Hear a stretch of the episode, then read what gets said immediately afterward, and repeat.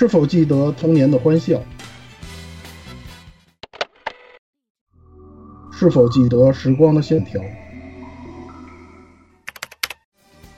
光阴荏苒，岁月渐老，美好的回忆留下多少？欢迎收听 AR Live 汉特菜的填坑之路专题。汉特菜在此恭候，为你指引那遥不可及却又近在咫尺的道标。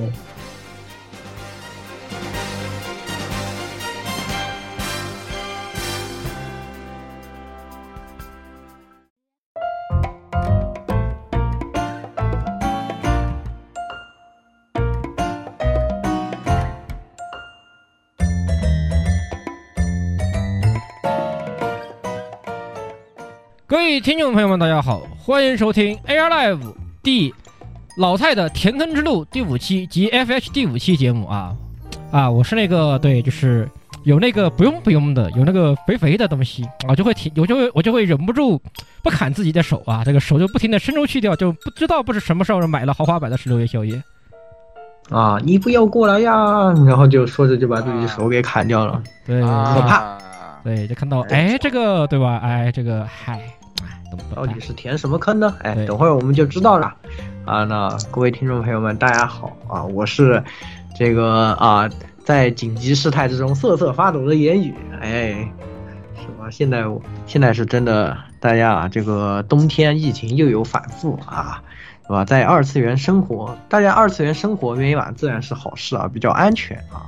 但是呢，啊，如果大家想当现充呢，也最好啊。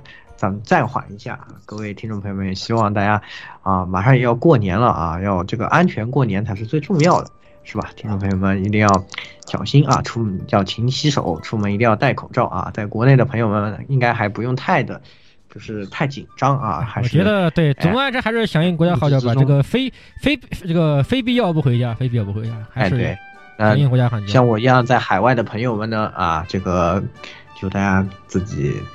好自为之，是吧？一定要注意一点啊啊，是吧？特别是日本东京啊啊，东京的朋友们啊，你们还好吗？你们大你们你曾经的大阪府也好不到哪里去啊，兄弟。希望希望人没事儿，好吧？啊，你现在的你现在的这个也没我也好不到哪去。哎，是确实啊，我们已经反正我已经是远程办公了，就还能这个说一下是吧？好，说了，嗯，缩了缩了。行，那也是希望大家过个好年吧。好，来，呃，下一个这个鸭子吧。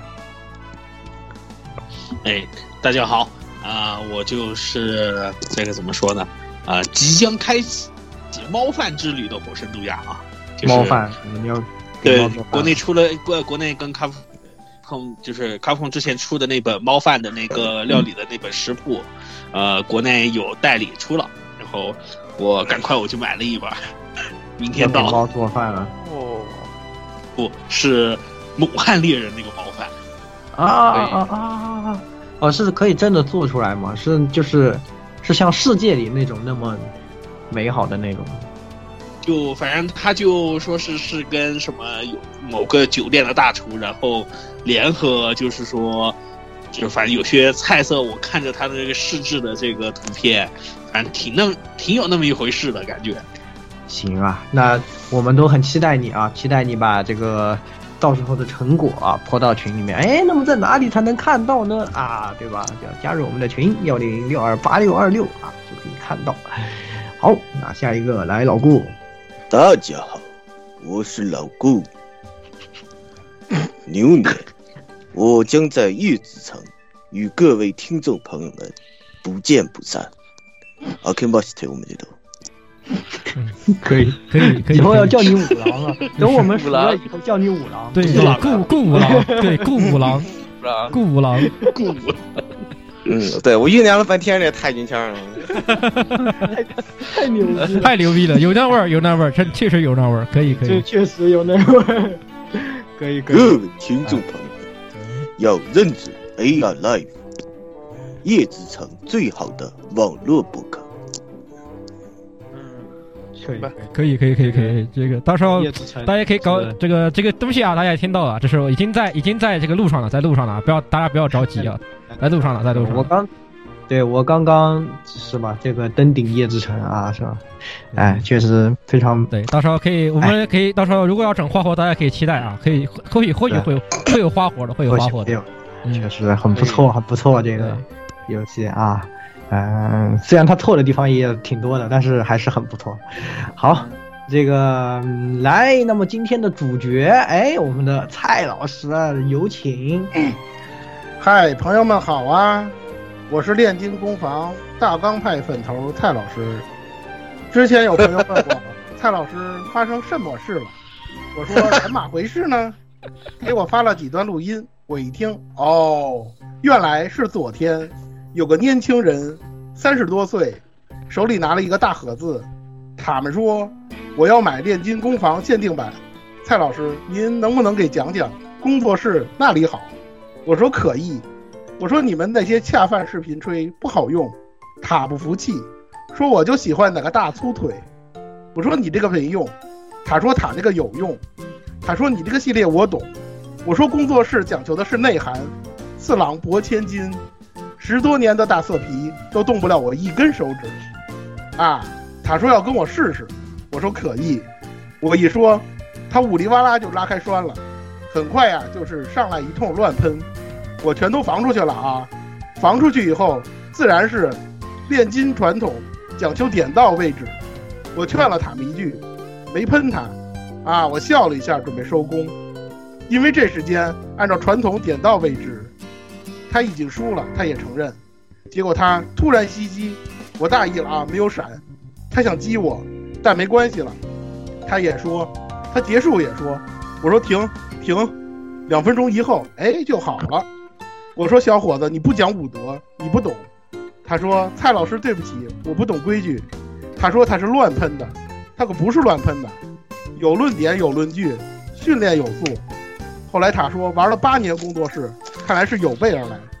这个年轻人啊，不讲武德，来骗，来偷袭。我玩了二十年炼金的老同志，这好吗？这不好。我劝这位年轻人啊。好自为之，以后不要再犯这样的小聪明。小聪明啊，玩家要以和为贵，要讲武德，不要搞窝里斗，是吧，摄影师？对，大家好，我是好自为之的摄影师啊，每天就是骗啊，偷袭老蔡这个二十多年的老同志啊，这样不好，不好啊，来。骗，来 偷袭！哎，你看老同志都大意了，没有闪。公室的老同志，对，我没有闪，让老蔡大意了啊，大意了，大意了，大意了。感情酝酿的不充分，宛如棒读，这怎么能行啊？你看我们主，你不是？你看我们五郎太君，是不是啊？下下次让五郎太君啊，在月球节目表演。他他他是被他是被现在的月球给偷袭了。感情酝酿不够充分。可以可以可以可以可以。他已经他已经被那些月球月球被偷袭的老同志。嗯，对对对对，他也被偷袭了，老同志也是被偷袭的。对，他也被偷袭了，老同志 确实是大意了，没有闪哈。对对对，没毛病，没毛病。完全契合原作。嗯，没毛病。行，那咱们二零七七先放一边啊。那么今天也是蔡老师来填坑了啊，大家都想听这个工作室是吧？哎呀，蔡老师工作室什么时候做啊？你说是吧？哎，那这个老师傅啊，蔡老师今天就回来了啊，是吧？这个莱莎的工作室二呢也发布了，这个工作室粉丝们啊是狂喜乱舞，括号问号是吧？哎，那到底这个之后是出现了一些什么样的事情啊？怎么回事？啊，发生了什么啊？为什么老师傅被偷袭啊？尽在今天的这一期节目。来，蔡老师有请。我先解释一下吧，刚才这个马马马保国体说的比较拙劣啊，大家见谅。呃，这个是什么回事呢？就是其实自从这个莱莎初代啊，就去年莱莎初代发售的时候呢。呃，摄影师呢就一直跟我说说咱做一期吧，然后说聊聊这个事儿，呃，一直他就想听我说这个事儿，就是这个 所谓这个大腿的这个事儿，是吧？当初我也发表过一些意见，我当时也是，这也算是咱们的毒奶之一吧。我说这个大腿这个东西能不能转化成销量，这还未可知。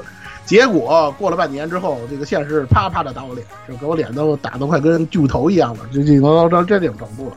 整个这个莱莱莎这销量是吧？大家也都知道了，五十万是吧？创造了这个工作室史上的这个最高销量记录，这个确实令人高兴。不管怎么说，这是个好事儿，对吧？但是呢。这个人一多，大家都知道，这个人均破万，智商减半。我老说这样的话啊，就是这个人一多了呢，难免就会产生一些分歧和意见。尤其工作室这个系列，咱们也说过，它每个系列一更新，每个世界观一更新，它就会吸粉。这个莱莎一起来了那之后呢，就来了一大堆新粉。怎么来的？这就是我们今天出来的这个问题的这个焦点。这个工作室系列，我以前老跟大家说，有四万所谓四万基本盘，就是所谓的这个四万老粉丝。我把这些四万老粉丝呢，所谓的这些喜欢工作室、觉得这工作室好玩的人呢，我们就管他叫大钢派了。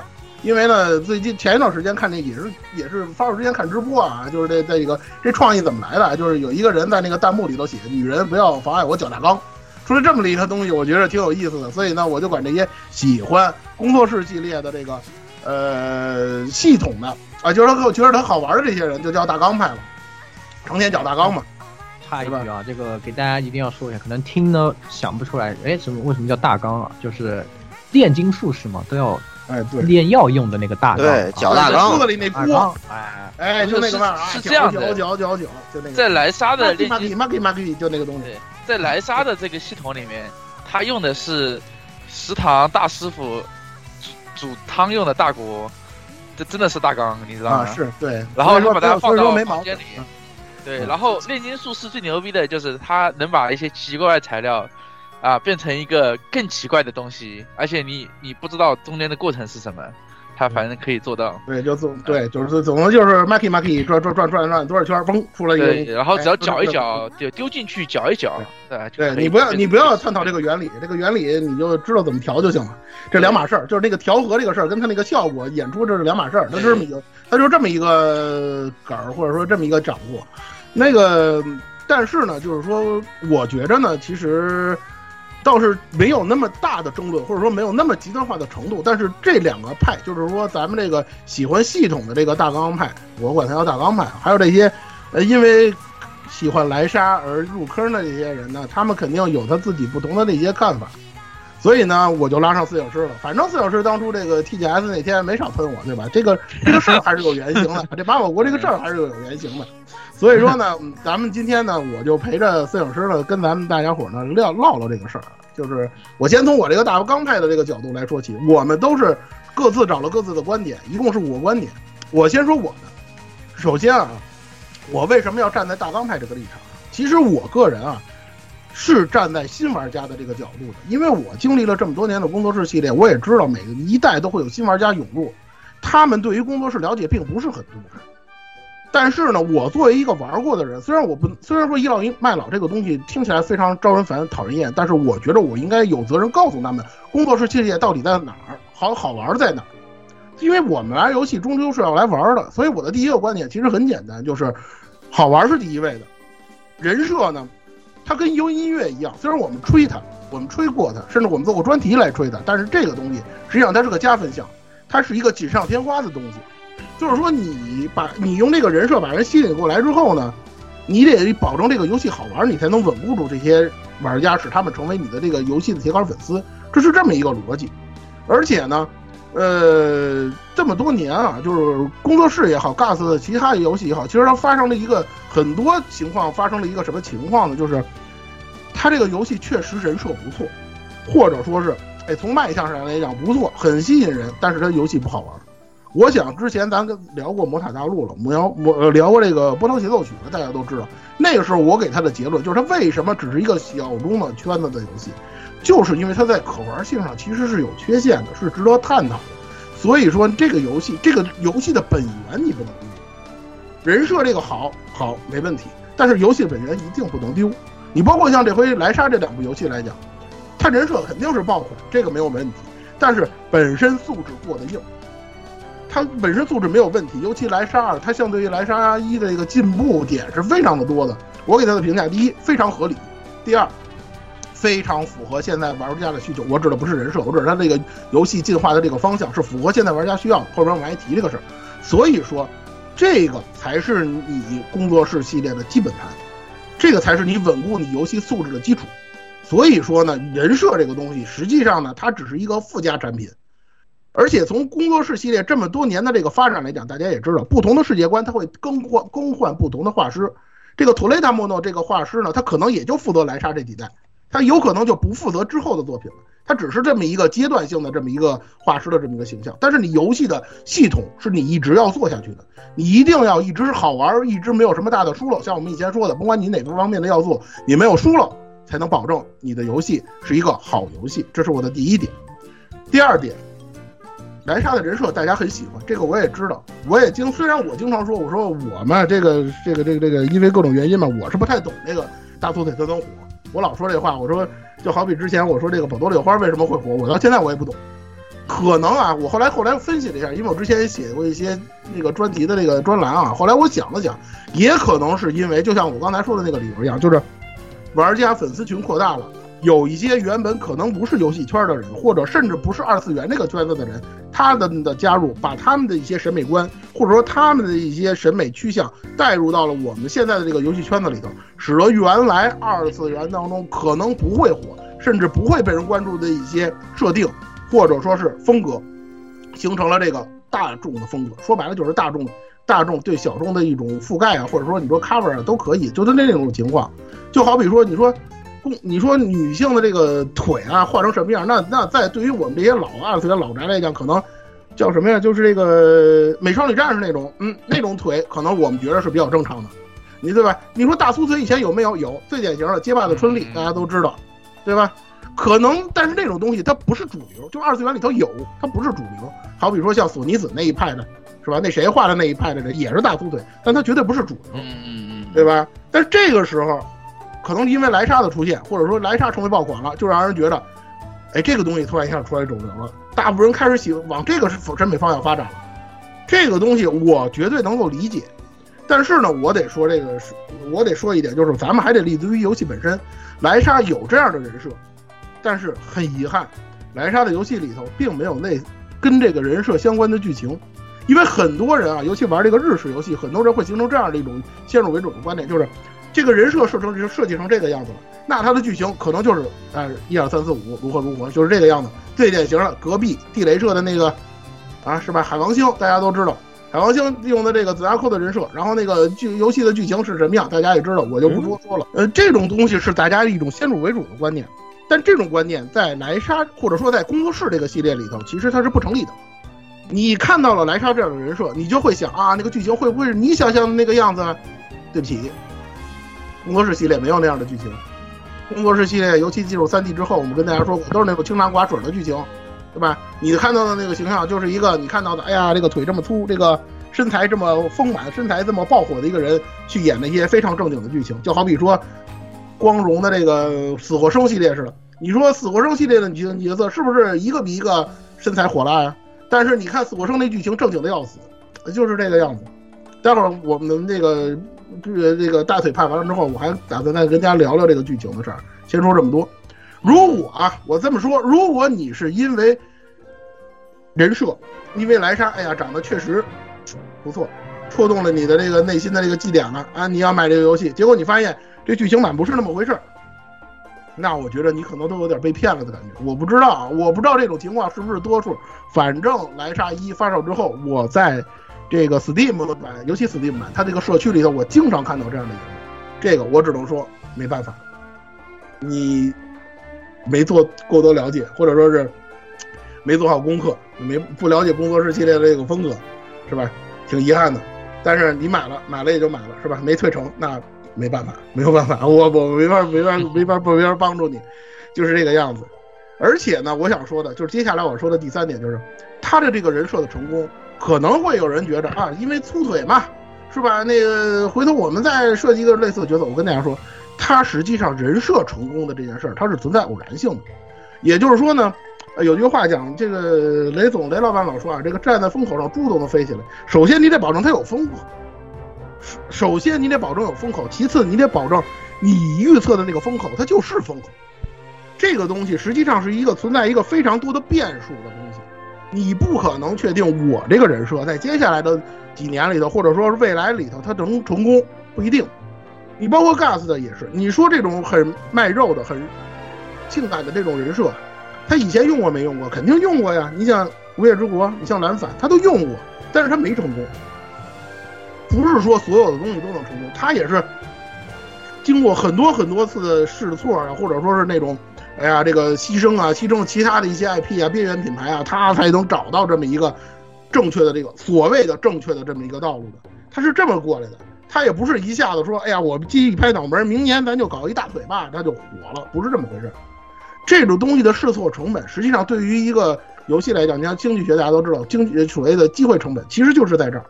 你包括莱莎这个两款游戏成功了之后，你未来工作室发展的道路，因为这个东西是爆火，以前的工作室没有这种销量，没有这种这个这个这个口碑爆炸的这种情况，对于你以后系列的这个角色也是一个很大的机会成本。这个东西大家如果学过都是学经济学的人的话，肯定了解这个事。所以说呢，这种不偶然性、这种不确定性，实际上对于这个系列的发展并不一定是好的，它可能。还会伴随着更多的风险，尤其说像这个莱莎的文设的这个问题，哎，就说到第四点了。你能保证他能一辈子活下去吗？这个东西真的是不好说。尤其这个大家都懂是吧？都是从宅这个角度，都都是从宅这块过来的。宅的性癖大家也都知道，是是是号称说什么老婆三个月一换这种？你不好说。呃，莱莎这个这这这这样的人设，他能不能一直坚持下去？能不能说一出了这个东西，我就能保证这游戏就能卖得出去？这个可不一定。现在的莱莎两部卖的可能都还可以，当然这个销量的问题我们待会儿还会说，就是它可能会有一些问题，或者说什么样，咱就假定都是爆款，都火了。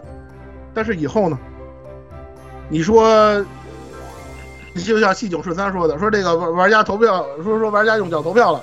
这个莱莎火了，好吧，这个莱莎系列我们出五六五代，出六代，啊，连续出好几代，都是莱莎当主角。咱把这工作室弄得跟哈利波特似的，主角不带换的，可不可以？可以，你完全可以这么做。但是你能保证以后的游戏还能卖这么多吗？这个可不一定。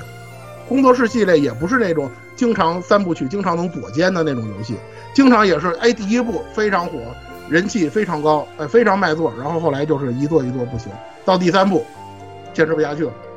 咱换世换换世界观嘛，是吧？就是这个样子。尤其这个，它还有这个时间的设定。实际上，工作室实际上工作室系列到莱莎的时候，它在设定上已经模糊化了。你在官网都看不到莱莎的实际年龄。当然，它这个实际年龄是写在这个设定集里的。它为什么模糊化这个问题？它就是不让你算时间。虽然我告诉你了，莱莎二跟莱莎一间隔了三年时间，但是莱莎到底多大岁数不知道。当然后来知道了，莱莎一的时候他是十六岁。但是你就这么算，你说你出了五代六代之后，十多年过去了，四十多岁的莱莎你怎么看？对吧？你们还能不能接受一个三十多岁、四十多岁中年莱莎是吧？中年大妈做你们工作室系列的主角，这个东西我可不确定，对吧？你们喜欢他，所以你们用脚投票做出来的选择就是你六五代六代不换主角。这游戏它就不像伊苏似的，说这个主角说虽然主角每次都是阿豆，他每次都冒险，但是他每次这个时空都是不一样的，他这个东西又不是这个样子的。所以说很多不确定的因素，我不能保证这个系列的发展是怎么样的。我们要看待这个问题，或者说我们作为我作为大纲派的话，我看待这个问题，它实际上是这一种比较长远的眼光来看待这个问题。我不可能说说，呃，因为这个火，我就能保证你下来接接下来的游戏还能火，就能保证你接下来的素质还会更高。我一直以来对于工作室系列都是抱有着一个这样的看法来认识，但是，又说到但是。就是自从这个莱莎火了之后，是吧？尤其像那个摄影师这号人啊，对吧？他们现在开始，哎，厉害了啊，对吧？一下说，哎，我们喜欢的这个东西一下子就出来了啊，这个这个大腿派一下就，哎呀，就就就就这个喜欢这个啊，是吧？LSP 这样的人就开始出来了啊，对吧？我们就是冲这样来的，就变成现在这个样子，是吧？摄影师呢，他肯定他有他的话说，比如说像 TGS 之后，是吧？就给我这一记闷棍，当时跟真给我弄得五鸡六兽的。后来那个我，后来我跟我夫人聊天，那些他他都跟我说，这几天你可能不太正常，就到了这种程度了，是吧？关于我刚才说的观点，肯定摄影师他也有他自己的看法，对吧？有请摄影师。啊，嗯，大家好啊，我就是偷袭老蔡的小同志啊，摄影师。呃，呃，就是认真认真的说啊，就是首先第一点啊，这个地方向老蔡道个歉，就是提前那那个时候呢，就是单纯的是调侃啊，就是单纯的调侃，因为很多时候呢，就就是这个莱莎这个东西，确实不管是偶然也好，必然它就是一个爆款，导致了很多呃不一样的看法，特别是像我们这这派对吧，大腿派啊，人数激增。导致了呃各种问题啊，这个很正常。然后就就借着这个事情调侃了一下。呃，首先这个事情不管是有意无意的啊，肯定要跟老蔡道个歉啊。这是当时可能是比较嗯有一些过分啊。然后说回正题啊，这个大腿派这个事情啊，呃几个观点吧。第一个观点就是啊，酒香也怕巷子深。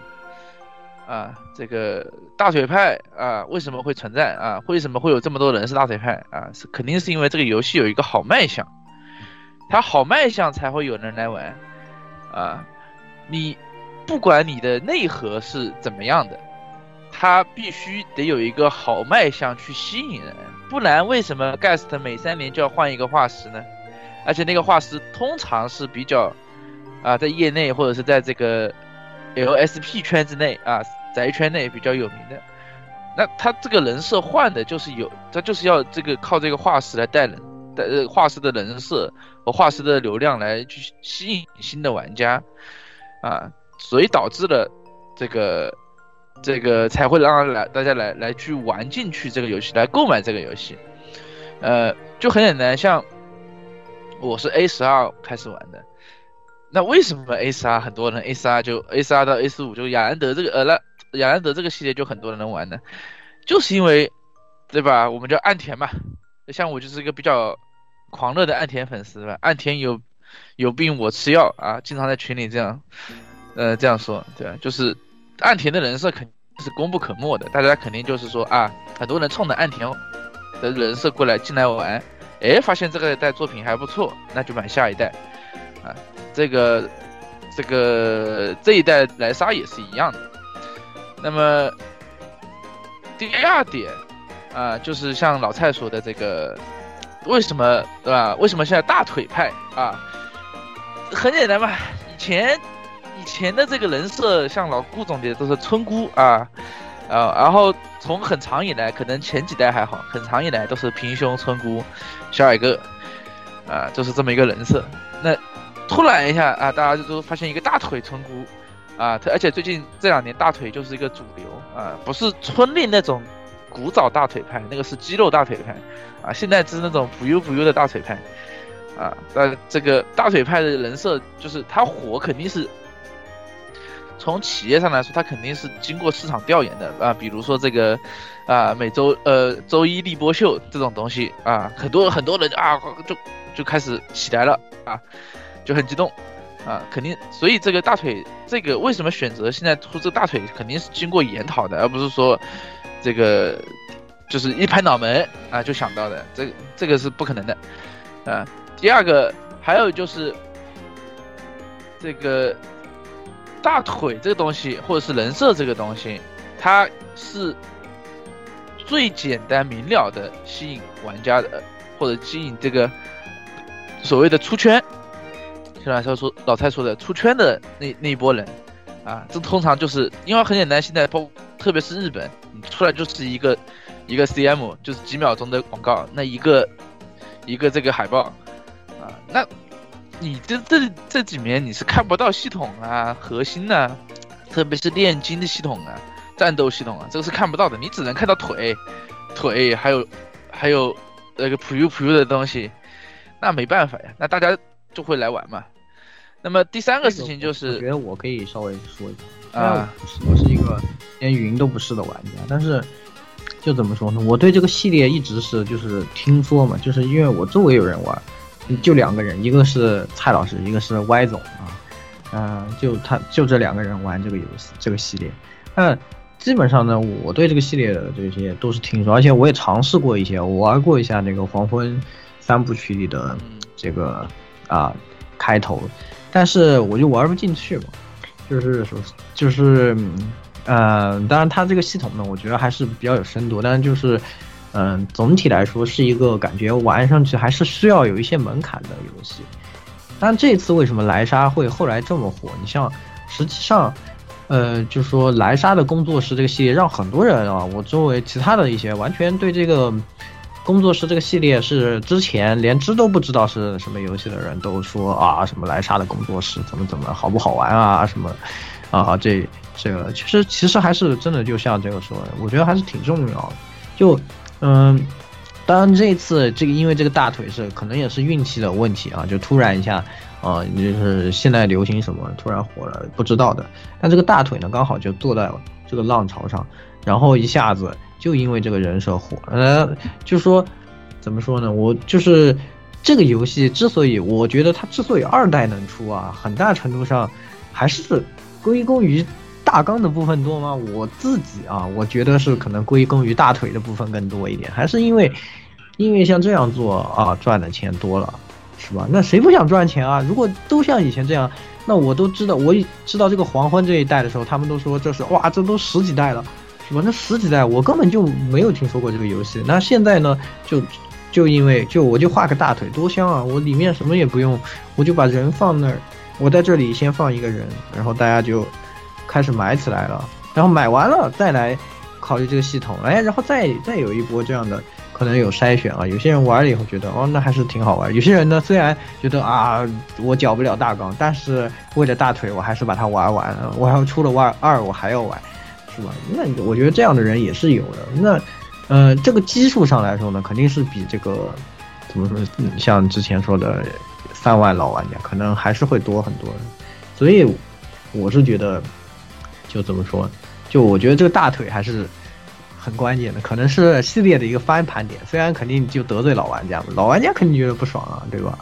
啊，这个我们积累这么多年这种东西，啊，因为一个非常肤浅的这种理由啊，我们有这么好的内核啊，我们玩了这么多年就喜欢玩这个东西，然后最后因为这个最肤浅的一个东西翻盘了，那肯定不高兴。那但是它也确实是事实，就是大腿能带来流量，对吧？啊。呃啊，我自己的想法是这样的，是因为我根本就没有玩过，所以在我看来，我对这个系列是现在的改观，真的就是从一个系统很艰深、很很难玩进去的游戏，变成了大腿，有大腿，啊，这是我一个路人的看法。就是那我接着言语的说法，就是第一，就像我这种，其实我这种根本不算四万的玩家，虽然我基本上从 S R 开始都开始玩了，就是为什么？我玩，我我是可能是比较新玩家代表，我不不是很关心它的内核，就我只关心它的故事，它的这个画面，它的音乐，我我不关心脚大纲，就是脚大纲那个系统，我觉得，嗯，对我来说比较难，或者是对我来说比较折腾，我只关心其他的部分，呃，而且现在的 RPG。就我个人的观点啊，现在的 RPG 是因为核心玩家他永远是那些，而且他年纪因为年纪大了，或者是因为工作忙了，他的人数会只会越来越少，不会越来越多。那么为要如何吸引更多的玩家来玩 RPG，特别是日式 RPG，你必须得在画面上啊，故事这个是基本功，故事这是基本功，你必须得在画面上下功夫，然后在玩法上。至少可以让这个大腿派的玩家简单的去通关，去享受这个游戏，享受这个故事，这是很重要的。像所以现在像啊，虽然是业界反例了啊，像法老空啊，都会有一个一键通关模式，包括这个最终幻想都有一个一键通关模式，对吧？你你你举个例子啊，这个最终幻想啊，奶挺这个这个这个词的由来，就是因为。这一每这一代角色，他就是非常的人设非常有吸引力，包括给后面给 LV 站台做了这个广告，对吧？他就是有吸引力，就通过这个人设来达到吸引大家的一个亮点。那么第另外一个问题就是，虽然你们脚脚大纲派啊说脚大纲这个系统有多么多么好，多么多么优秀，大家不理解，但是反过来说，你每每至少是每三代，对吧？呃，就是呃，工作室这个作品是每三三座是一个一个世代，每个世代它的这个角大纲系统都会发生变化，啊，不论是好的变化还是坏的变化。啊，比如说 A，就是托呃亚兰德这个系列，它的变化就比较好，大家都比较能接受。那么到了黄昏系列，大家都反而很诟病这个系列，呃，很诟病这个系统。那现在它到了这个莱莎工作室，啊，可能有一些玩家就觉得哦还可以，可能或者是说还有简单的，又或者又难的，或者又复杂了，或者是又怎么样的。就它每每一个大的世代的脚大纲系统，它也会有变化，所以就可能会甚至会割裂成每一个世代或者每一座的角大纲，它的系统的变化，导致有一些人就觉得某某代好，就跟最终幻想一样，我就喜欢九代啊，我就喜欢十代，我就喜欢十一代，呃不就喜欢十三代，这个这角大纲内部可能也会有一个问题，对吧？然后还有就是。关于钱这个事情啊，一代的大成功导致了二代会有更多的钱去研发，或者是或者说会有更多的收入预期，导致他会投入更多的钱。这个在我们在 TGS 上也说过了，就是我们这些啊大腿派的玩家，并不跟大纲派的玩家产生这个割裂。我们希望的和你们希望的虽然是不一样的东西，但是这些。希望都会让这个游戏更好，啊，没有我们的这个支持跟这个用钱钱包来钱包的支持，你们的这个盖世的这个收益不会这么高，他也不会去用更高的要求或者更高的这个完成度去做下一代作品，这个是很重要的，啊，当然你说，啊，死宅三个月换一个老婆啊，呃，不，一天换一个老婆。这个东西怎么说呢？你先把三年做完吧。对，你三三代做做三代，你这个一个世代一般是做三代嘛，你三代做完啊，再换一个老婆嘛。万一下一个老婆大家都有很喜欢的，或者是怎么样，对吧？万一你会又会像这个雅兰德系列一样，对吧？你你 A 十二、A 十三、A 十四，哎，突然一下 A 二十，哎，又是雅兰德，呃，大家还很开心，很还很欢迎啊，这也是一个。这个，这个也不一定说死宅三天换一个老婆，但是他，他老婆可以越来越多嘛？他不是说你你有这个对吧？非 A 即 B 嘛？有可能 A、B 都可以吃嘛？对不对？我全都要，是不是？啊，对我全都要嘛？这个老婆她她也不嫌少嘛？对吧？所以所以所以说这个在这个方面，这个比呃这个选择肯定是越多越好。当然我也说说。这个像我，我其实其实不是大腿派，啊，不是正统大腿派，像十六这种才是正统大腿派，啊，我我怎么就很简单，十六就是标准的大腿派，标准到什么地步？我们去年 off 会，哦不对，应该是前年，我们前年 off 会去这个昆明，我们在去西山的公地铁上，我跟十六说，哎，工作室今年有大进展，这个画面提升很高，因为。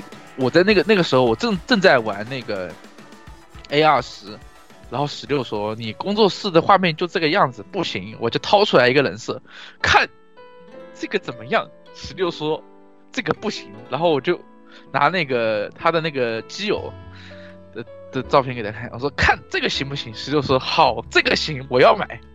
”就好了，就完了呀，这就是。这这才叫真正的大腿派。我跟我刚刚跟大家单跟大家解释一下，这二点零是咱也说过啊，这个无业之国这个系列十六是玩了的。对，是两座都玩，而且两座都玩，而且两座都通关了。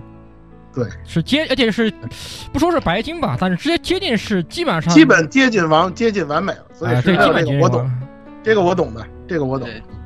所以所以就是由此可见，所谓的这个大腿派的。或者是说这个流量或者也好，人设也好，这个吸引力有多大啊？当然，我我们这些人还是说句说回来，我们这些人是不介意盖斯特把角大纲这个系统做得很好的，但是他得在这个他的人设也好、故事也好、音乐也好、画面也好这个地方要更精进一步啊，然后给我们这些人一个空间，就是一个可以不需要很细的研究。调和系统也能通关，也能享受这个游戏的空间。然后那个调和系统呢，可以给那些对吧老蔡这种人玩，对吧？他们去慢慢去研究，就是研究，比如说啊，很简单的，每一座都有 SP 九九九这么一个这个奖励也好，或者是一个成就也好，啊，像我这种根本不在乎九九九啊，可能后期随便能搞搞出来，但是我我不会为了这个去而去研究而去努力，就是这就是差别。但是我是希望盖斯的能从这个专注于脚大纲这些人，变成了两边两派人都可以。去好的享受这个游戏的过这个这个厂商，这样才会有更多的人去玩它，这是我我个人的希望啊啊！大家呃，老蔡有什么还想说的吗？嗯，基本上啊，这大家也都明白了。其实我们一一开始啊，这个节目在。构思的时候，我是想弄成辩论的形式。后来呢，大家也知道呢，这个广播呢，它这个相对于视频啊，或者说相对于线下面对面 face to face 的那种那种辩论的形式来讲，它有很多的局限性，没有弄成这个样子。再有一个更重要的一点呢，就是我想说的，虽然我们模拟了一下这个，只能说是模拟啊，就是大钢派和大腿派的意见，但是我们呢，并不是说想要挑起玩家之间的纷争。工作室系列以前有过这样的争论，比如说像。当年的马纳西与非马纳西，后来的这个有时间制的工作室跟没时间的工作室争论了很长时间，也没争论个结果，最后还是官方的我说了算，我做成什么样，你们就玩什么样子的。所以呢，不管是大钢派啊、大腿派也好，我们其实并不鼓励玩家为这件事情来对立，我们呢就只不过给大家这么一个机会，或者说给我和摄影师以及呃诸位 Air Live 的同学们一个机会，就是在大家呢畅所欲言，把自己的观点表达出来。实际上，我们的目的都是一致的。我们希望这个系列能好，我们这个希望这个系列能一直做下去。哪怕你不是年货，哪怕你是吧，忍隐忍几年，或者说是厚积薄发一下，我们都可以接受。每次出的这个作品都是好作品，这是我们的一个初衷。所以从本质上来讲，刚才摄影师有一句话我特别同意，就是我们本质上都是希望这个系列能好。你现在的水平有限，实力有限，技术有限，可能在。所谓的三 A 大作的那个角度上来讲，你没有什么太大的突破近期，但是你能在大腿这个方面，或者说在人设这个方面呢有所突破，引起玩家当中的强烈反响，这个是其实是一件好事。就像我一开始说的似的，一开始对于这个销量，我还是确实是有一点，包括各个自媒体平台啊，一向就把这个什么十年炼金无人问这样的话就摆在台面上说，这种东西确实很刺激老宅老工作室粉丝的神经。但是呢，后来想想呢，也无妨，是吧？你玩的人多了，讨论的人多了，它终究比这个小圈子里头的人自萌这个自嗨要好。这有，而且这还是自发性的，这也不是我们玩着命的，像现在某些流量粉丝那样啊，到处去到处引战呀，到处那个什么样的，我们又不是这个样子，它是自发的，这为啥不是一件好事？而且呢，我觉着呢，就是哪怕是有这样的争论呢，也是有益于这个游戏的发展。呃，但是呢，我呢，就是说呢，还是想跟大家呢多多少的聊一下，包括刚才那个四小师跟烟雨他们在说到的这些问题的时候呢，我还是想跟大家呢做一些解释。其实我们的这个主要的节目到这儿就已经结束了，但是呢，接下来的内容呢，我还是多少的解释一下莱莎的这个呃工作室这尤其这两部作品的一些一些内容和细节。其实这个事儿呢，我呢是做个广告吧，好吧。那个我呢，之前写在这个二次元杂二次元狂热呢，写了一篇那个关于莱莎的这个专题，也是应邀啊，按按写了那么一篇东西，大概是在这个二百一十四期，也就是年后的这一期呢，可能会上市。呃，友情广告一下，如果各位呢对还喜欢那个比较喜欢二次元杂志呢，呃，还经经常关注评媒呢。呃，大家呢可以到那个二次元杂志上呢来看一看我当我写的那个文章，那里头的内容呢，我是把整个莱莎系列这两部作品的那个方方面面都说的比较清楚了。节目里呢我不多说，呃，主要呢就是以刚才那个摄影师跟言语提到的一些点呢，跟大家呢做一下分享。首先是这个人设的问题，其实人设的问题在之前在二点零我说过，就是工作室系列它的这个人设，这就就这数十位人设啊，它的这个画师啊。不都是特别有名气的，咱得这么说。可能阿兰德系列的这个岸田梅尔这大变态，大家可能都比较熟悉了。这个呢，实际上在工作室的历史上呢，应该是属于一种，我个人认为啊，是一种比较理想化的状态。为什么这么说呢？首先，岸田在没有在工作室系列发迹之前，他实际上名气也不是特别的大。我只能说不是特别的大。嗯，他可能做过一些，比如说轻小说的人设，大家都熟悉的著名的科王，他经常用。这个岸田的这这这个这个做插画，他以前也是做这个轻小说的插画师，对吧？呃，但是呢，在加入这个 GAS 之后，做了这个阿兰德系列的之后，突然一下就火了。啊，这个动画的这个原案也跑去做了，当然这个动画水平怎么样，咱再咱放下不表啊。就是他的这个知名度一下就起来了。实际上，这个对于工作室来来讲，就站在工作室这个游戏的角度来讲，这是一个双赢的结果。首先，我以我的这个游戏 IP 带火了你，就带火了这个画师，而你呢，又反过来促进了我的这个系列呃进入大众领域。实际上，我个人一直是认为阿兰德系列的三部曲是工作室系列第一次。莱莎这是第二次啊，他是第一次从这个小众圈子进入大进入大众视野的那么一次。虽然说不能算太成功，但基本上岸田反正火了。当然，岸田这个跟岸田本人的性格也有关系啊，毕竟他是演员出身嘛，表演欲本来就强，这些东西对他来讲手拿板算不在话下的。大家经常看他的推特也能看得出来，这家伙那绝对可以的，是吧？甚至说到后来都都跑那个 NHK 做广告去了，就公益广告都做广告去了，就到这种程度。所以说，这个实际上是一个非常理想的状态。但正如刚才我评价莱莎的人设来讲，这种情况太少了。这个东西说句实话，打着灯笼未必能找到一个的。大部分的画师，我想大家如果了解 A C G 领域的都知道，大部分的画师属像左老师那样的，都是属于比较低调的那种的。你恨不得说，就是说，虽然说，其实你说真正单纯从作品来讲，或者说从他的履历表来讲，左老师未必比岸田要差。左老师也是当年在这个。呃，之前是在这个 Galgame 领域也是经营了很多年，后来呢还还加入了火纹这么高级别的游戏 IP 的这个人设制作，包括这个《逃鬼传》也是。他实际上就是说从作品来讲，从自己的履历来讲，并不比岸田差，但是他的那种性格，实际上就是那种典型的画师的这种性格。我是做幕后的，我不去搞那些乱七八糟的那些事儿，我为人处事都是非常低调的，甚至说做个访谈，我基本上都不都不不怎么说话的那种。他他是那样的性格的人。这种性格的画师是工作室系列乃至各种，呃，这个 A C G 作品，呃，游戏游戏作品当中的这种人设画师的这种常态，这是一种常态。岸田那种 他本身就是变态，他这个已经就很变态了，你知道吗？所以说这种东西咱是属于可遇不可求的，你也不能保证说说每次我找这个画师都能火啊，都能成为一下把他就一下把他给怎怎么样了？你包括包括这个土雷达莫诺也是。如他呢是，尤其这点，这点游戏我多说一点，他在那个咱们中国的这边这个新浪微博，他还开设了自己的微博。如果大家有兴趣的话呢，可以去微博上关注一下他，名字就是土雷达莫诺的那个罗马罗马音。他在这个上面也经常更新他的一些绘画作品，就是以前他在 P 站画的，包括现在他画的一些作品。实际上你去看他那些作品，你也能看得出来。你说工作室对他有没有影响？那绝对是有的。在有莱莎之前，你去看他莱莎之前的那些画风，他做画的那些作品，实际上呢，也并没有什么大粗腿啊，或者说是怎么样的。他的那些作画的或特特点呢，虽然说也是挺明显的，但是并不是现在莱莎的这个样子。你说，你说因为做莱莎这个游戏给没给他造成影响，那是肯定有影响的。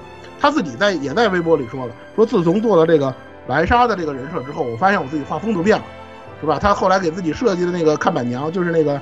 奇美拉酱，他那个奇美拉酱画的也是大粗腿了，对吧？这个东西绝对是会给画师带来一定的影响，但这种影响呢，我个人认为是属于潜移默化的那种影响。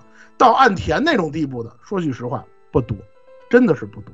我其实就是说，从一个我心我觉着理想的那种状态，或者说我认为一个良性发展的作品，当然我希望它是相互促进的，不管是画师也好。不管是声优也好，可能工作室系列后来选择的声优都不是很有名气的声优，但是你通过我的这个作品，你火了，你的火，你的火爆又带动我这个游戏，是吧？IP 的火爆，这当然是一件非常理想的事情。我特别希望这样的事情存在，所以我觉，所以说这个东西如果能形成一种良性的循环的话，那我绝对支持这个。这是人设，再有一个就是系统。系统呢，实际上我们之前呢也在二点零跟大家说过了，我们怎么判断这个工作室系列这些系统要素，这里我就不重复了。我这里想说一点，实际上也是很多很多刚刚入坑工作室的人提出来的一些问题，就是工作室系列的这个所谓的门槛问题，还有这个这个工作室我怎么去入手，呃，不是入手去买啊，就是我入手去玩的这个问题，我也在思考。其实我呢，一直来讲，包括这里头有两点吧，一个是我以前呢，一直是以站在一个老玩家的这个角度，我跟你讲啊，这个东西有什么什么样的元素，咱们再怎么表现这样的元素，这种东西，我说句实话，我后来在反思，就是可能对于一些新手来讲，他未必能听得懂。说白了就是人家就三个字，说人话，说到这儿，我可能就尴尬了，就可能就是这个样子。所以说呢，我也在思考，用一种怎么样，用一种很直观的、深入浅出的，或者说很直白、很通俗的方式来给大家解释工作室系列的系统。后来我呢思考了一下，就是说所谓理念的问题，呃，大概呢得出了一些结论，就是我觉着啊，我个人的这个完全就是我个人的意见了，就是工作室系列的这个系统，它有别于其他的 RPG，尤其是日式 RPG，它区别最大的地方在哪？实际上，它最大的地方就是这个调和在整个游戏当中的地位问题。因为我叫炼金术士，我叫工作室的这个游戏，玩的是炼金工坊里的那点事儿。它这个东西为什么重要？重要就在于它是整个这个游戏的核心。而它为什么是核心？其实用一个最简单的方式来解释，就是你的炼金系统，或者说你炼金的成果，或者说你对这个系统的了解程度，直接决定了你在以后的战斗。成长等其他方面的程度，就这么简单的一个道理。比如说，你能调和出好的东西，那你的战斗就会变得非常简单。如果你不会调和，随便拿个地摊货您就上，那很有可能你在战斗当中就会吃亏，就会吃瘪。这个吃瘪的程度的大小、难度的高低，就决定了整个游戏的这个难度的高低。比如说老的工作室，老的工作室为什么难？为什么老的玩家老说老工作室是属于那种？出出门了没多长时间就被打回老家，就这种东西是家常便饭。为什么我们老这么这么说？就是因为他对你的调和要求非常的苛刻，你必须达到他的要求，你必须吃透他这个系统，你才能保证你出门的安全，你保证你在出门打怪的时候不死，出去采集的时候不死，能顺利的到达那个你需要到达的那个地点，或者说是目标，或者说是任务啊副本之类的。这个东西它卡的非常的死，卡的越死，你的容错率就越低。容错率越低，这个游戏就越难，越核心性。其实这最简单来说，就这么这么简单的一个道理。那为什么现在的工作室好玩了呢？或者说更亲民了呢？或者说是难度更低了，像摄影师这样也能顺利的打过流程了呢？实际上就是这个难度的问题。我对于你调和的这个要求，在逐渐的降低，时间段逐渐的延后。你比如说老的工作室，我可能一出门就要求你难度，要求你的调和水平特别高。但是新的工作室，我不需要你这么高了，你全程跑酷也可以。你像莱莎一代，我可能在固定的几个剧情 BOSS 战当中设计几个点，这几个点我要求你有一定的调和水平，你要调和出某样东西，你才能打得比较顺利。如果你没调和出这样东西的话，要么你降难度，要么你去吃透系统，就是这个样子。而这其他正常的情况，我可能不需要你调和调和出那么好的东西。你甚至到了莱莎，甚至到了什么程度，就是。你在野外当中捡到的装备，或者是你在商店，在这个，在这个市场，你买到的那些我们叫它地摊货，你买到这些地摊货，也能保证你完成一定的流程。到了莱莎更夸张，甚至可以保证你通关。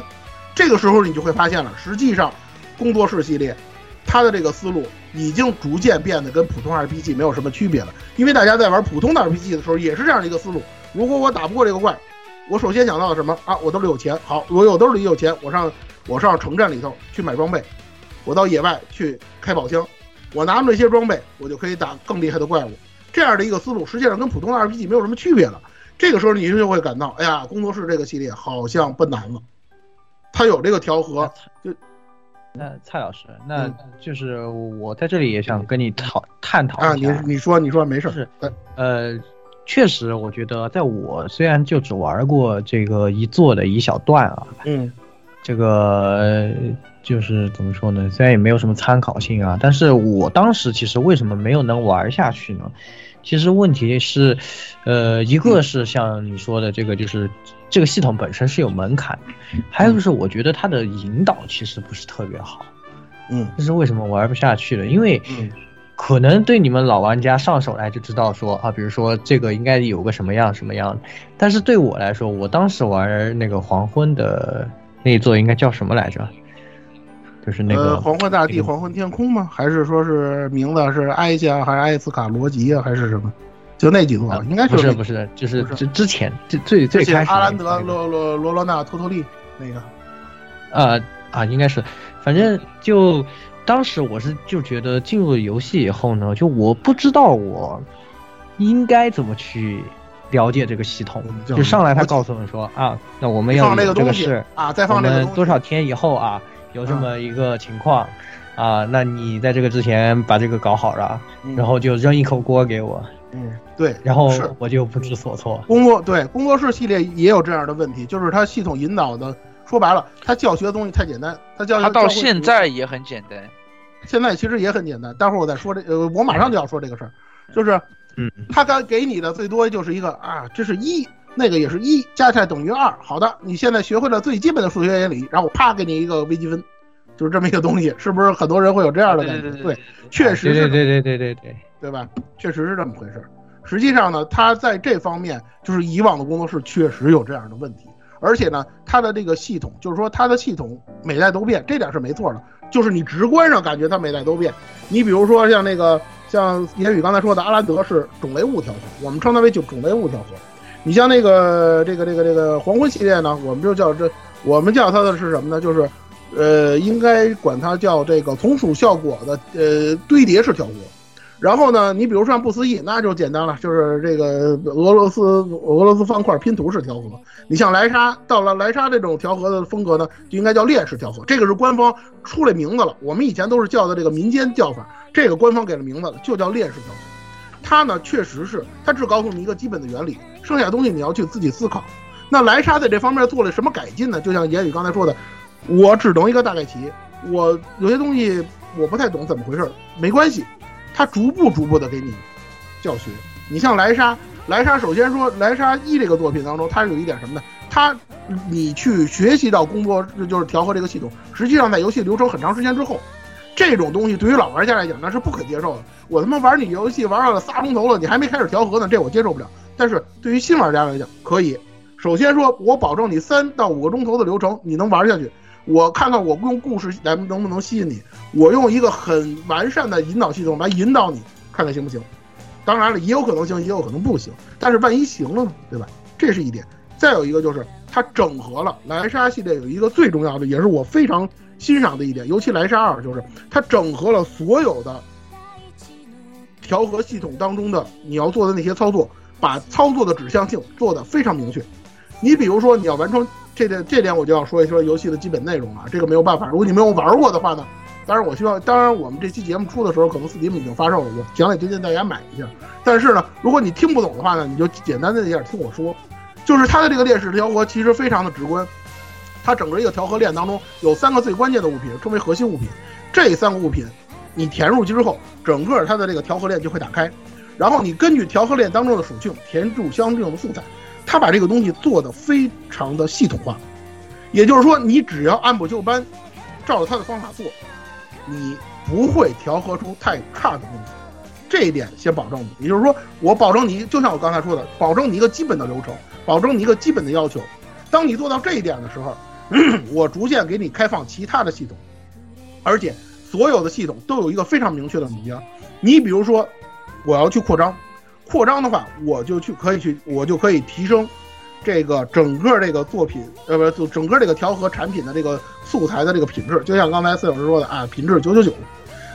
你莱莎二里头，它的这个香精的这个系统，如果你香精的系统你了解，你你你看到了，或者说你学到了，你使用香精的话，这个物品它的一些特殊属性，或者说一些隐藏属性就会打开，它都是一对一的，它不像以前，以前那种是发散性的。你用一个效果能带出一大堆效果，那你慢慢慢慢就忘了你要干什么。而莱莎二不是，莱莎二所有的这些系统的这些进化都是一对一的，非常非常直观的。它所谓的难度降到了什么程度？可能对于莱莎二来讲，最难的一点是你怎么能把这些所谓的这些调和的配方凑齐，因为它有些调和配方隐藏的比较深，你可能要用到一些其特殊的这个游戏当中特殊的一些系统。而最基础的这些系统，就是你每步要做什么。你这个东西做什么有什么成果，它会非常非常的直观的给你表达出来。你只要做了，就会产生效果，而且效果保证你有。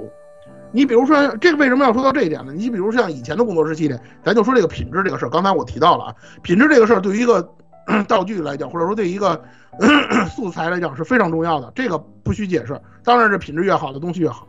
但是老的工作室有一个什么设定，就是它的品质会随着你的这个。道具也好，素材也好，在我的这个包里或者在我的仓库里头，时间的延长而下降，这个大家也懂啊。就跟现实里头，你你家里的那些吃的东西都有保质期啊，跟那个事情是一样的。这个东西实际上如果在现实里头，大家可能不以为然，但在工作室这个游戏里头，这是一个非常非常的能够决定你的这个装备、你的这个道具跟别人相比好与坏的一个重要因素。而这个因素是相当不确定的，而这个是相当的不确定，就决定了你的这个核心程度。可能有人就觉得难了，我靠，我这个东西做出来之后，过不了几天品质下降，要一降的没法用了，这我接受不了。但是从黄昏系列开始，它开始增加什么设定？品质不变，就是你这个东西只要做出来了，我的品质就不会下降。这个实际上就是大幅降低了这个调和的难度，就是你只要能把它做出来，这个东西是好是坏就定了，就固定下来了。其我觉得这就不是调，不只是调和，它是整个系统都变得简单了。都固定了，对，就是整个系统变就简单。包括很简单，我刚认识老蔡那会儿，我玩 A 十二，玩 A 十三，我就跟老蔡说，我说这个亚兰德系列什么都好，第一就两点不好，第一我有时候因为调和这东西卡卡关卡的我玩不下去嗯，啊，这是我我这种轻度玩家接受不了的。第二就是这个东西这个游戏它有时间限制系统。就是你，它就是给你多少多少天，你你你这个到了天数，你就强制完结，然后有很多个，哎呃很多个结尾，就跟 Galogan 一样。那有的时候我就想慢慢的玩，像我我我就跟老太说，我就想慢慢的玩，他不不给我机会，那后面后面放开了，啊我就很开心，然后我就对买了。这个东西我在二点零的时候跟大家说过，实际上它所谓的自由度，就是它因由于这个时间限制造成的这种自由度，实际上是不自由的。因为对于一个玩家来讲，很多很多玩家玩游戏是比较功利的，当然这个功利是中性词啊，不是贬义词。我的意思是，可能我就是为了玩这个游戏，我要把所有结局打出来，我要把最好的结局打出来。但是因为你有时间制，我就必须得按一套非常非常严格的，可能是啊非常非常严格的一套步骤去完成你这个流程，我才有可能拿到好结局。比如说 A 十二就是最典型的。但你就去可以可以去思考了，如果是这个样子的话，你说它真正自由吗？它其实并不自由，因为你要达成好结局的容错率是很低的，这是必然的嘛，肯定是越好的结局难度越高嘛。那么你就好比说，当就好比说那个《优胜幻剑录》拿最好结局似的，你看它条件有多苛刻，工作室条件，工作室系列的这个好结局条件就有多苛刻。你说那个样子，你的容错率低，你自由度高吗？你并不高，而且作业感是非常强的，就是超攻略对，按攻略打。你在这个角度上，它非常的像 Galogan，或者像 AVG 游戏，对，它都 VVG 或者说特别的严格 SLG 的严，对它特别的严格对某些东西。然后而且这种东西的极致就是 A R 一，就是变成一个程序，你第一天得干嘛，第二天得干嘛，你不完成，你爸就会 H 干二 A H 二对不是 H 二大家都知道，初见初见 T E 结局那是最难的。啊，我是说 A 二十一那个那个那个，嗯就就是大伙都都来玩的那个游戏，不是那个就是那个纪念版那个游戏嘛。啊，对，就是就是就是就是那什么，就是纳尔克嘛。呃，纳尔克对，纳尔不是 A 二十就是标准的，那不是正你我说一下，这就是不是正逼迫你一定要往前走的游戏，对对我很不喜欢。对，所以说呢，其实它不自由。我说的是什么意思？我知道肯定有人喜欢这个，尤其老玩家肯定喜欢这个。但是我想说的是，这是一个理念的问题，现在没有必要。我的这我的理解一直这样。为什么我说我总是站在新玩家的角度来谈这个问题？我就一直想说，这个东西其实是没有必要的，你没有必要把这个东西当得那么苛刻。你既然让大家玩的开心就可以了，没有必要非得把这个东西说硬核到那种程度，来增加门槛，没这个意，没这个必要。而到了这个，我接着说啊，而到了这个嗯，蓝沙二啊，它又进步了，就这个品质问题又进步了，因为大家知道，这个你本身的素材有到有高有低，你把这个东西放投入到道具里头，你可能会影响到道具的品质，而道具的品质无非两种，要么要么上升，要么下降，要么不变，可能不变不算啊，就是要么你上升，要么你你下降。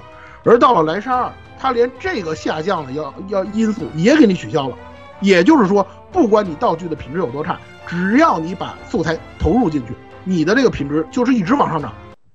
这又一次进一步简化了，或者说降低了这个调和的难度了。再加上那个我刚才说的相清系统啊，包括那个所谓的这个链这个那个扩散系统啊，能让你大幅提高这个调和的品品呃品品呃品质。你的这个道具想调一个九九九品质，已经变得非常非常的简单。再加上那个限定版，它有这个可以去库存档，可以在先期达到后期的这个高级素材。你在一开始可能就能调和出九九九品质的这个贤者之石来，就都到了这种程度。所以说呢，它实际上的发展，实际上工作室系列的发展是在以照顾新玩家的这个方式来发展。这一点上，我有非常大的这个，就是说我有非常大的这个自信来向大家阐述这一点。再有一个就是，我非常支持这一点，它就应该是这个样子，不要在这个方面来为难大家，让你觉得这个东西，哎呀高深莫测，根本不知道是怎么回事，没这个必要，而是说你要改，或者说你要改进的话，你可能要在这个数据膨胀上要思考一下问题，比如说。九九九品质做的太容易了，是吧？是个东西都做个九，就是个这个中间素材，你都能做个九九九，是吧？你导致了这个战斗系统难度大幅下降，包括莱莎二也是，莱莎二到了这个你用地摊货都能够通关的这种程度了，在这方面是不是做一些改进，或者说造做做出一些有层次感的，能够照顾一些老玩家的这些要素？你可以去思考这样的问题，比如说数值膨胀，数值膨胀是 RPG 的通病嘛，这个大家都知道，你该去改这些东西了。而你之前做的那些东西做的没有错，你的那些进化，你那些体贴玩家，你那些人性化的那些因素是没有错误的，你要继续坚持下去，这是我对于这个调和系统的一些期许。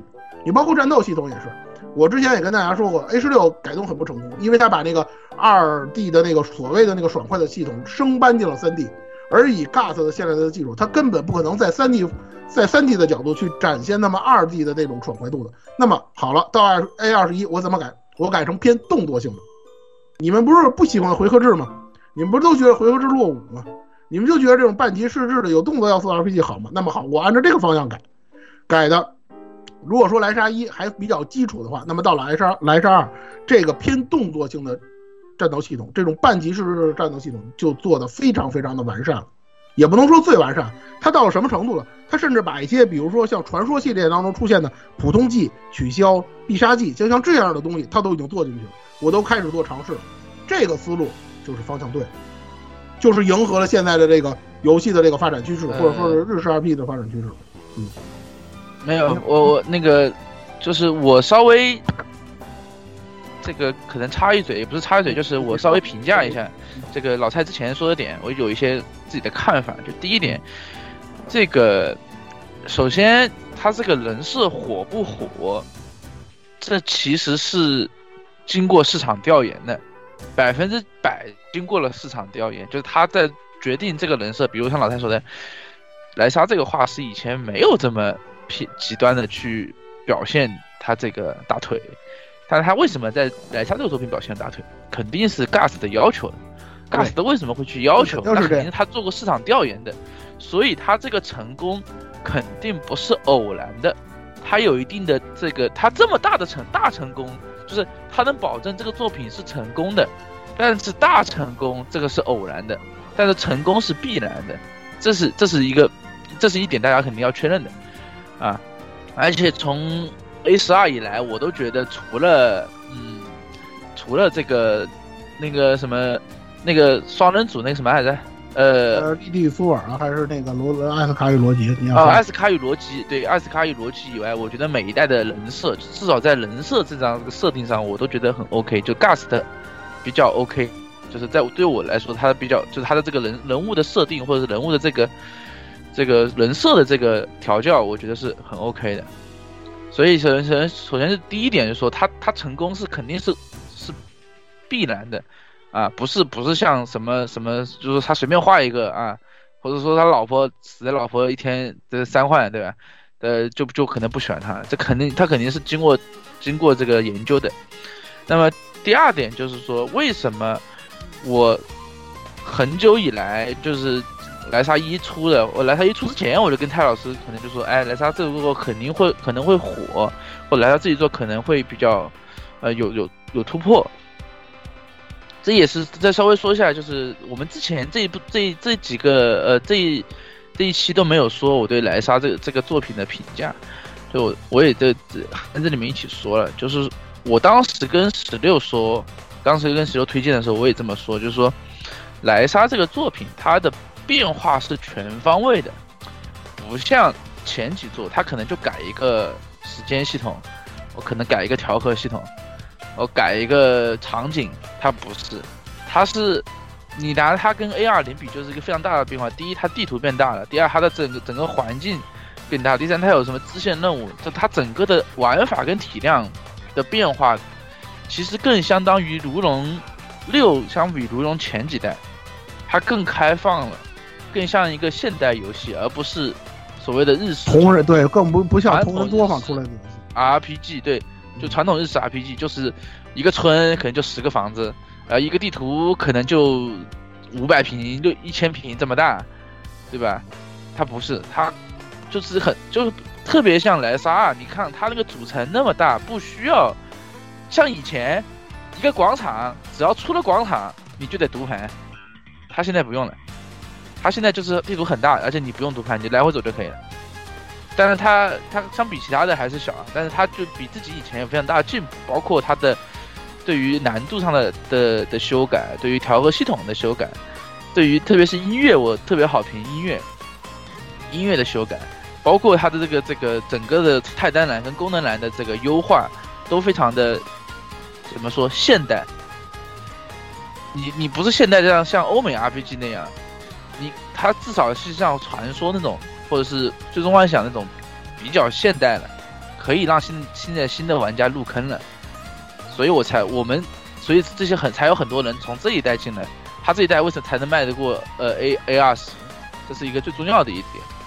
那么这也是我对莱莎的评价，就是它是一个相比于之前的工所有的工作室，它是一这两座是一个进化，是个呃是这个次时代的工作室系统，呃这工作室的游戏，它它跟以前完全不一样，不管是这百分之八十的方面或者九十的方面，它不一样。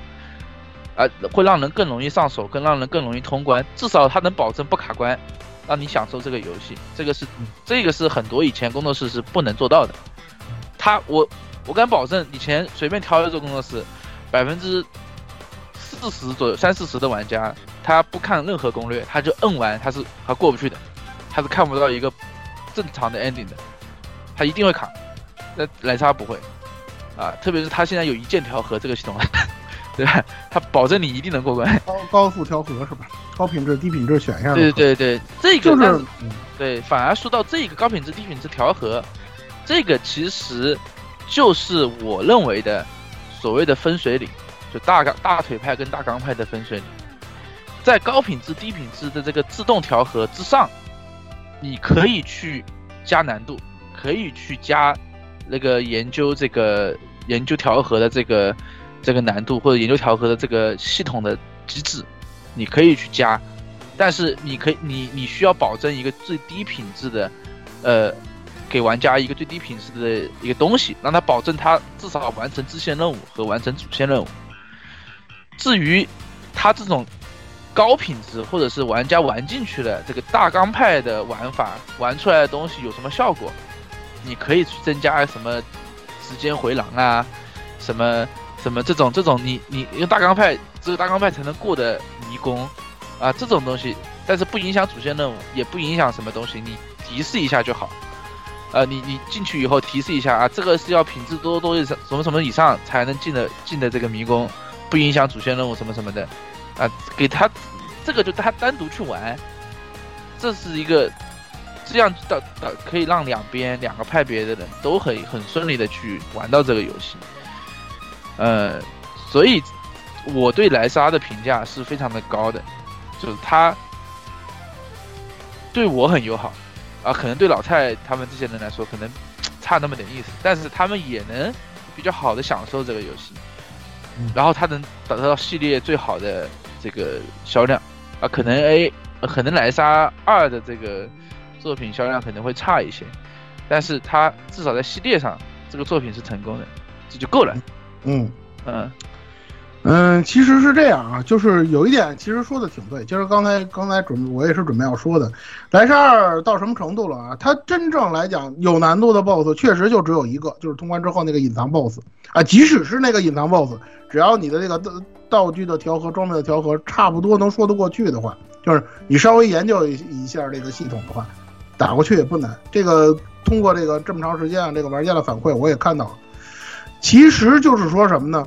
它整个的这个对于这个老玩家来讲，因为我们对于工作室系列的这个固有印象，尤其这个工作室系列，很长一段时间呃，它都是在一个所谓的这个同人圈子，就是类似于同人游戏的这个水平线上去游走的。所以说，我们对它这些固有印象肯定会影响到对于莱莎的评价，这一点我是能理解的。但是呢，我还是那句话，我依然要站在一个新的玩家的这种视角，因为你不可能只，我还是那句话，你不可能只指望那四万个人来买你这个游戏，否则你的游戏你就卖不出去了。你如果要想吸引人，你就必须要从全方位的，你不可能说只靠一个调和来，他真正能够去坐下心来，能静下心来去跟你聊调和的这东西，也是站在其他的那些方面我都能接受，甚至我觉得不错的这种基础上，最后最后才能坐下来。跟你来聊这个游戏系统的问题，这个东西好不好玩的这个问题。从这个方面来讲，其实我是支持莱，我也是支持莱莎二的莱莎这个系列两部作品的这个进化方向的。我之前一直说嘛，莱莎二最给我最大的感受就是合理，它很多东西把以前不合理的东西，就是对于那些新人来讲，对于那些就是说有通常那个了理解程度的人来讲，认为不合理的东西，我给你改到合理了，这就是一个最大的进步。对，这就是我说所谓的现代化。对，就是我做的合理了，可能也不一定现代化啊。就是说这些东西也不一定是很新、很很新潮、很潮的东西。不是，就是，但是我是说它跟上了时代的脚步。对，就是说白了，对，说白了就是我用通常思维，我能理解你这个东西了，就这么一个东西就行了。这个东西能达到这种进步程度就可以了。你包括剧情也是，以前的剧情我老是吐槽工作室系列的剧情，因为它不是好不好的问题，它真的就是有和没有的问题。他很多东西他不去写，这个东西不是留白的那种不去写，他就是不写，不写到什么程度了？到到到之前不思议的，我老说这话，他最后连继续文六要素都不给你写全了，这个东西我让我没法接受，这是一个最最基本的问题。这种东西到了莱莎这两部，他不管怎么样，咱说好坏先放在一放在一边，工作室系列剧情谈不上好坏的问题，他还没那资格。他现在最起码呢，我能把这个故事的主线来龙去脉我跟你说清楚了。你甭管有没有那个所谓高桥弥新郎那个噱头，但莱莎一至少给你从头到尾给你讲了一个完整的故事，起承转合我都跟你说清楚。结局呢，虽然不算好也不算坏，就是典型工作室是系列的那种结局，但是起码有这么一个结局。哎，这是一个完整的故事就行了。说白了，我们能拿一个三三十分到五十分的这么一个剧本就可以了。莱莎二呢，莱莎二玩了一个投机取巧的东西，这个东西这个大家如果玩了莱莎二都发现了，它的那个。这个所谓的这个遗迹的这个余火的这个系统啊，就是你在遗迹里头，你会发现两种余火，一种是黄色的，一种是蓝色的。黄色余火呢，你触击触发之后会有词条；蓝色余火呢，是承接这些词条、这些谜题的容器。你把那些黄色的余火呢，你按照它的顺序的要求填入到蓝色余蓝色的谜呃余火里头，你就可以把整个迷宫的谜题解开，然后你就可以得到一段关于这个遗迹，以至于这个世界观的。背后的故事，这个东西像什么？像什么系列我就不说了。这个懂的都懂，哎，懂的都懂。对，当然他只学了一个皮毛啊，跟那个东西一点关系都没有。这个东西太简单。但是他这个导致了他偷工减料，就他每个迷宫长都一样。对，太太重复，重复性太高。他为什么他为什么一样？你知道吗？就是因为你解谜的方式千篇一律了。对对对。所有解谜的方式都是一样的。你第一个谜题要怎么解？三三个条件是几乎完全一样的。而那个东西就能解谜，解谜出一个配方，解谜出这个配方，你的剧情就能导致它很像《刺客信条》，就是那种重复性很重的那种感觉。但是这是一个好的尝试，因为什么？就因为因为工作室系列就是自这个黄昏之后到这儿到这个到这部作品为止，他终于开始给你写世界观的东西。虽然说他写的跟摄影集似的，对吧？啊，对。有些人也不爱看，可能也不太爱看字儿那么多，对吧？但是不管怎么样，他有了。有就比没有强，有总比没有强，我一直是这样的看法。所以说呢，他呢就是起码我给你写了，你写了这个东西，我们再来探讨它好与坏，我们就有的可说了。你不写，我没法跟你说那好坏，对吧？我不能去猜去，我不能去脑补，我脑补出来的东西跟你想表达的东西不一样，怎么办？对不对？但是他写出来了，这就是一个进步。你包括莱莎的那种叙事方式，我非常喜欢莱莎一代，尤其开篇的时候的那个叙事方式。那个方式在工作室系列里头，尤其三 D 化以后，几乎都看不到了。大家可以回想一下，比如说像什么阿兰德系列，像黄昏系列，包括黄昏系列也是，你看看他们那个开场都是一个什么样子，就是就是那个样，就是那那那样，恨不恨不恨恨不得就那就就就就那点事儿，就恨不得就出来了，是吧？但莱莎不一样，莱莎一开头的那个，尤其开头的那段对话，那那个那个小故事那个感觉，非常非常有轻小说的那种感觉。你工作室系的的这个剧本能达到轻小说这种水平，就已经相当不错了。就是就是这个样子，对吧？就是这个样子。你说啊，咱们这我我我之前老说，我说莱莎二的剧剧情主线剧情就是玩了一个寂寞，对吧？你打了半天，最后还把那个宠物给送走了。就好比说你你你你，最后这这莱莎二的剧情就相当于什么呢？就是比如说哪那有一天你们家隔壁张三跟你说，你帮我养条狗吧，我这条狗是我捡的，我也不知道它是是哪儿的。然后呢，你帮我养的同时呢，就是那个呃，你帮我问打听打听这狗的主人是谁。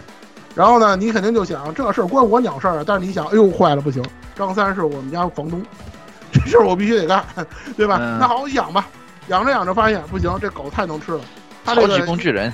对，就是我这狗太太太太太太太他娘的能吃了，是吧？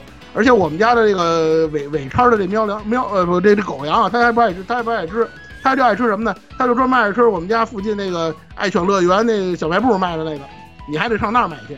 回头买到最后呢，你家里钱也没了，那爱犬乐园那东西吃的也差不多了，让你家这只狗。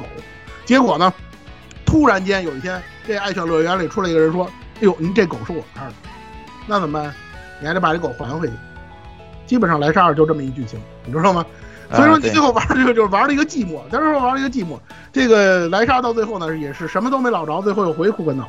这个结局结尾我特别像宠物宠物小精灵，就是你对你每一个就是你搞了一个季一年，这个你都是陪伴这几个宠物陪伴你身边。哦吼，你一回去回老家把这个东西给大博士，你又带着皮卡丘出发了，对吧？感觉你合着你这一年槽点太多呀，对吧？我我我跟你跟大家伙说，我是非常讨厌 A C G 作品里的狗血剧情的，但是就唯独工作室，我就希望他你给我来点狗血的好不好？你能不能说是吧？你最后那个所谓的那个感人，我真没法共情了，因为这这个东西实在是太水了。你说你，你说你，你这个菲啊，如果说你像我之前想象的是，他反正他本身跟菲尔福萨长得也特别像嘛。你说你如果是最终 BOSS，比如说是吧，我我培养你半天，发现哎呦我去你是最终 BOSS，那我得纠结，我是打还是不打？我这么喜欢你，结果你成反派了，对吧？这个东西狗狗血不狗血？很狗血，很俗套，但是它确实能够能。从情感上能调动起人来，这是一点。再有一个，就像那个壁画里的那个剧情似的，你说非你说非一直来讲，就是他的那个祖先也是一直是保护人类的。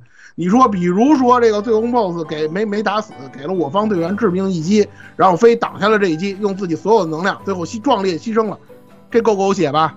是吧？够俗的吧？但这个东西能产生调动人情绪的这种效果。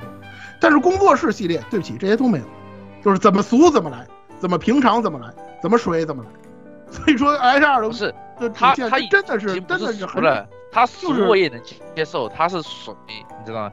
对，就是水，它就是水，就是太平淡了，你知道吗？就就就过去了，就这么划过去了，是吧？你好歹来泛起点波澜。为什么我老说莱莎尔的这个角色剧本里头，我最喜欢帕蒂这个剧本，是吧？老老娘我就是要男人，你们说谁说也没用，亲爹来了也不行。你说这个东西要说也是够可以的了吧？但是。你能感觉到这个角色的这种情感，就能让感觉到这个角色是丰满的，是立体的，是有血有肉的。他说白了，他像个人。你说莱莎刚才四老师说了，就是工具人，到处是一跑腿的。二代还经常跑腿不给钱，就是不跑腿不给你好东西。你说你这个东西，你让我，哎呀，对吧对？对吧？就让我感觉很别扭。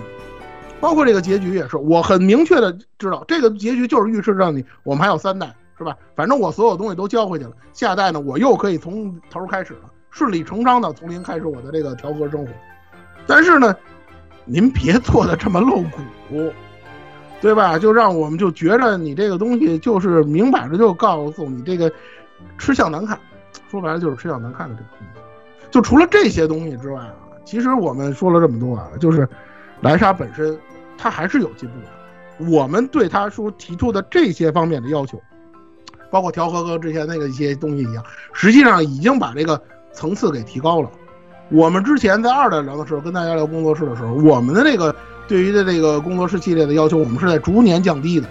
我这个毫不客气的跟大家说，工作室系列最最，我毫不客气的说，工作室系列最好的剧本就留在马纳系，人家就是正统王道热血的剧本，你别瞧不起那个剧本，你别觉得那个剧本是违背中工作室什么呃，我们不要拯救世界的那种样子，人家那个东西做的就是好，老硬了。那那对啊个那个是硬，你知道吗？那个年代就是硬，你不硬不行。这是对，这是一节。再有一个就是，实际上工作室系列一直是在改动，这种改动可能只有硬核玩家，可能只有老玩家才能感觉感受得到，其他人感受不到。就好像外人看激战系列一样，觉得激战系列可能每部都差不多，但实际上它每一部都有这样的改动。我想说的是，不是说有这样的改动，而是说这些改动的方式，实际上工作室都试过，都体验过。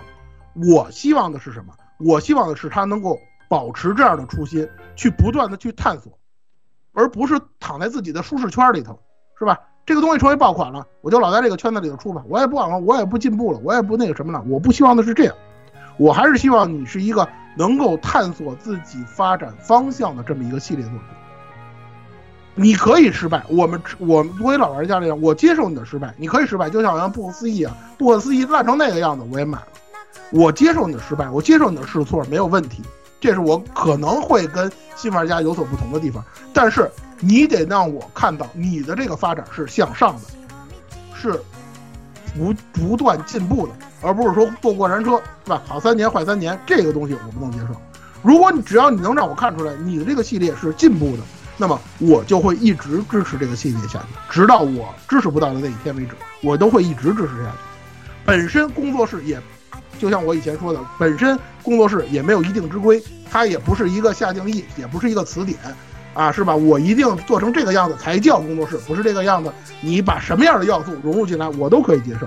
你包括像刚才孙老师说的，说工作室里的音乐，你说工作室的音乐现在没有阿芝波大辅了，没有中和键了。要是对于我来讲，我甚至觉得现在的工作室音乐不是以前跟我想象的完全，或者说跟我印象中的完全不一样了，但我依然可以接受。就是说，你就换了风格嘛，无非就换了一个风格嘛，是吧？我我接受这接受你这种风格的改动就可以了，只要是这些东西都在，只要是说我能够看到你工作室的变化，能让玩家每年都能感受到你的诚意，让大家玩的开心，您这个系列就不辱年货的使命。这个是我跟就就就把工作室就把工作室当最终幻想啊或者当传传说系列看就行了。对，不要老要求一定要什么某某味儿。我们对我们现在呢，现在这个样子，我们也不求你非得长得跟三 A 似的。今年三 A 这两年三 A 翻车的也不少，是吧？不是说代表，不是说初一三 A 翻车的才没几个。对，三 A 都翻车了，你还能怎么样啊？其实现在对于这个现在这个风口，对于像工作室啊，像最终呃最终海洋可能差一点，像传说啊这些中中等中层次制作的这种中型制作的 RPG 来讲，是一个机会，因为你们的。因为 PS PS 五因为次世代的更迭又给你们一次机会，能不能把握住这次机会，大家拭目以待，好吧？这期节目就到这儿。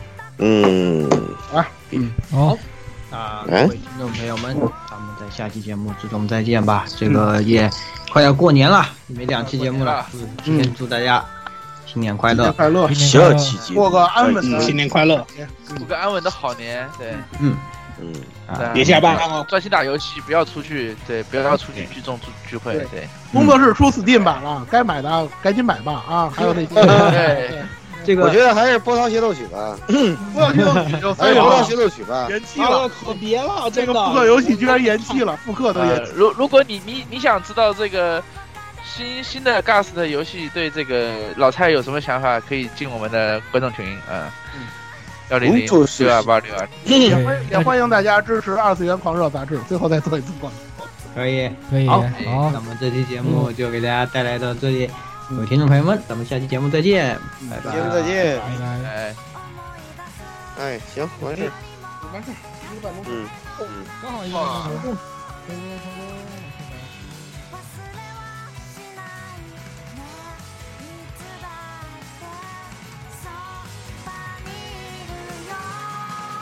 欢迎各位收听本期节目，请各位听众老爷在评论区留下您宝贵的意见。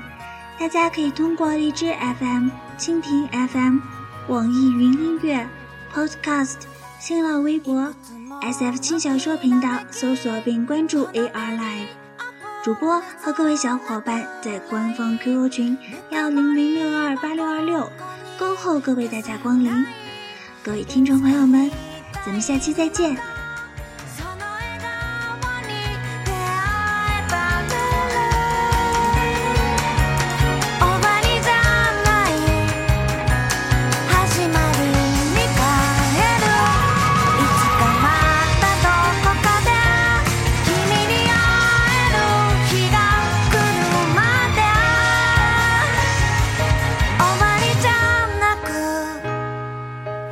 まりをずっと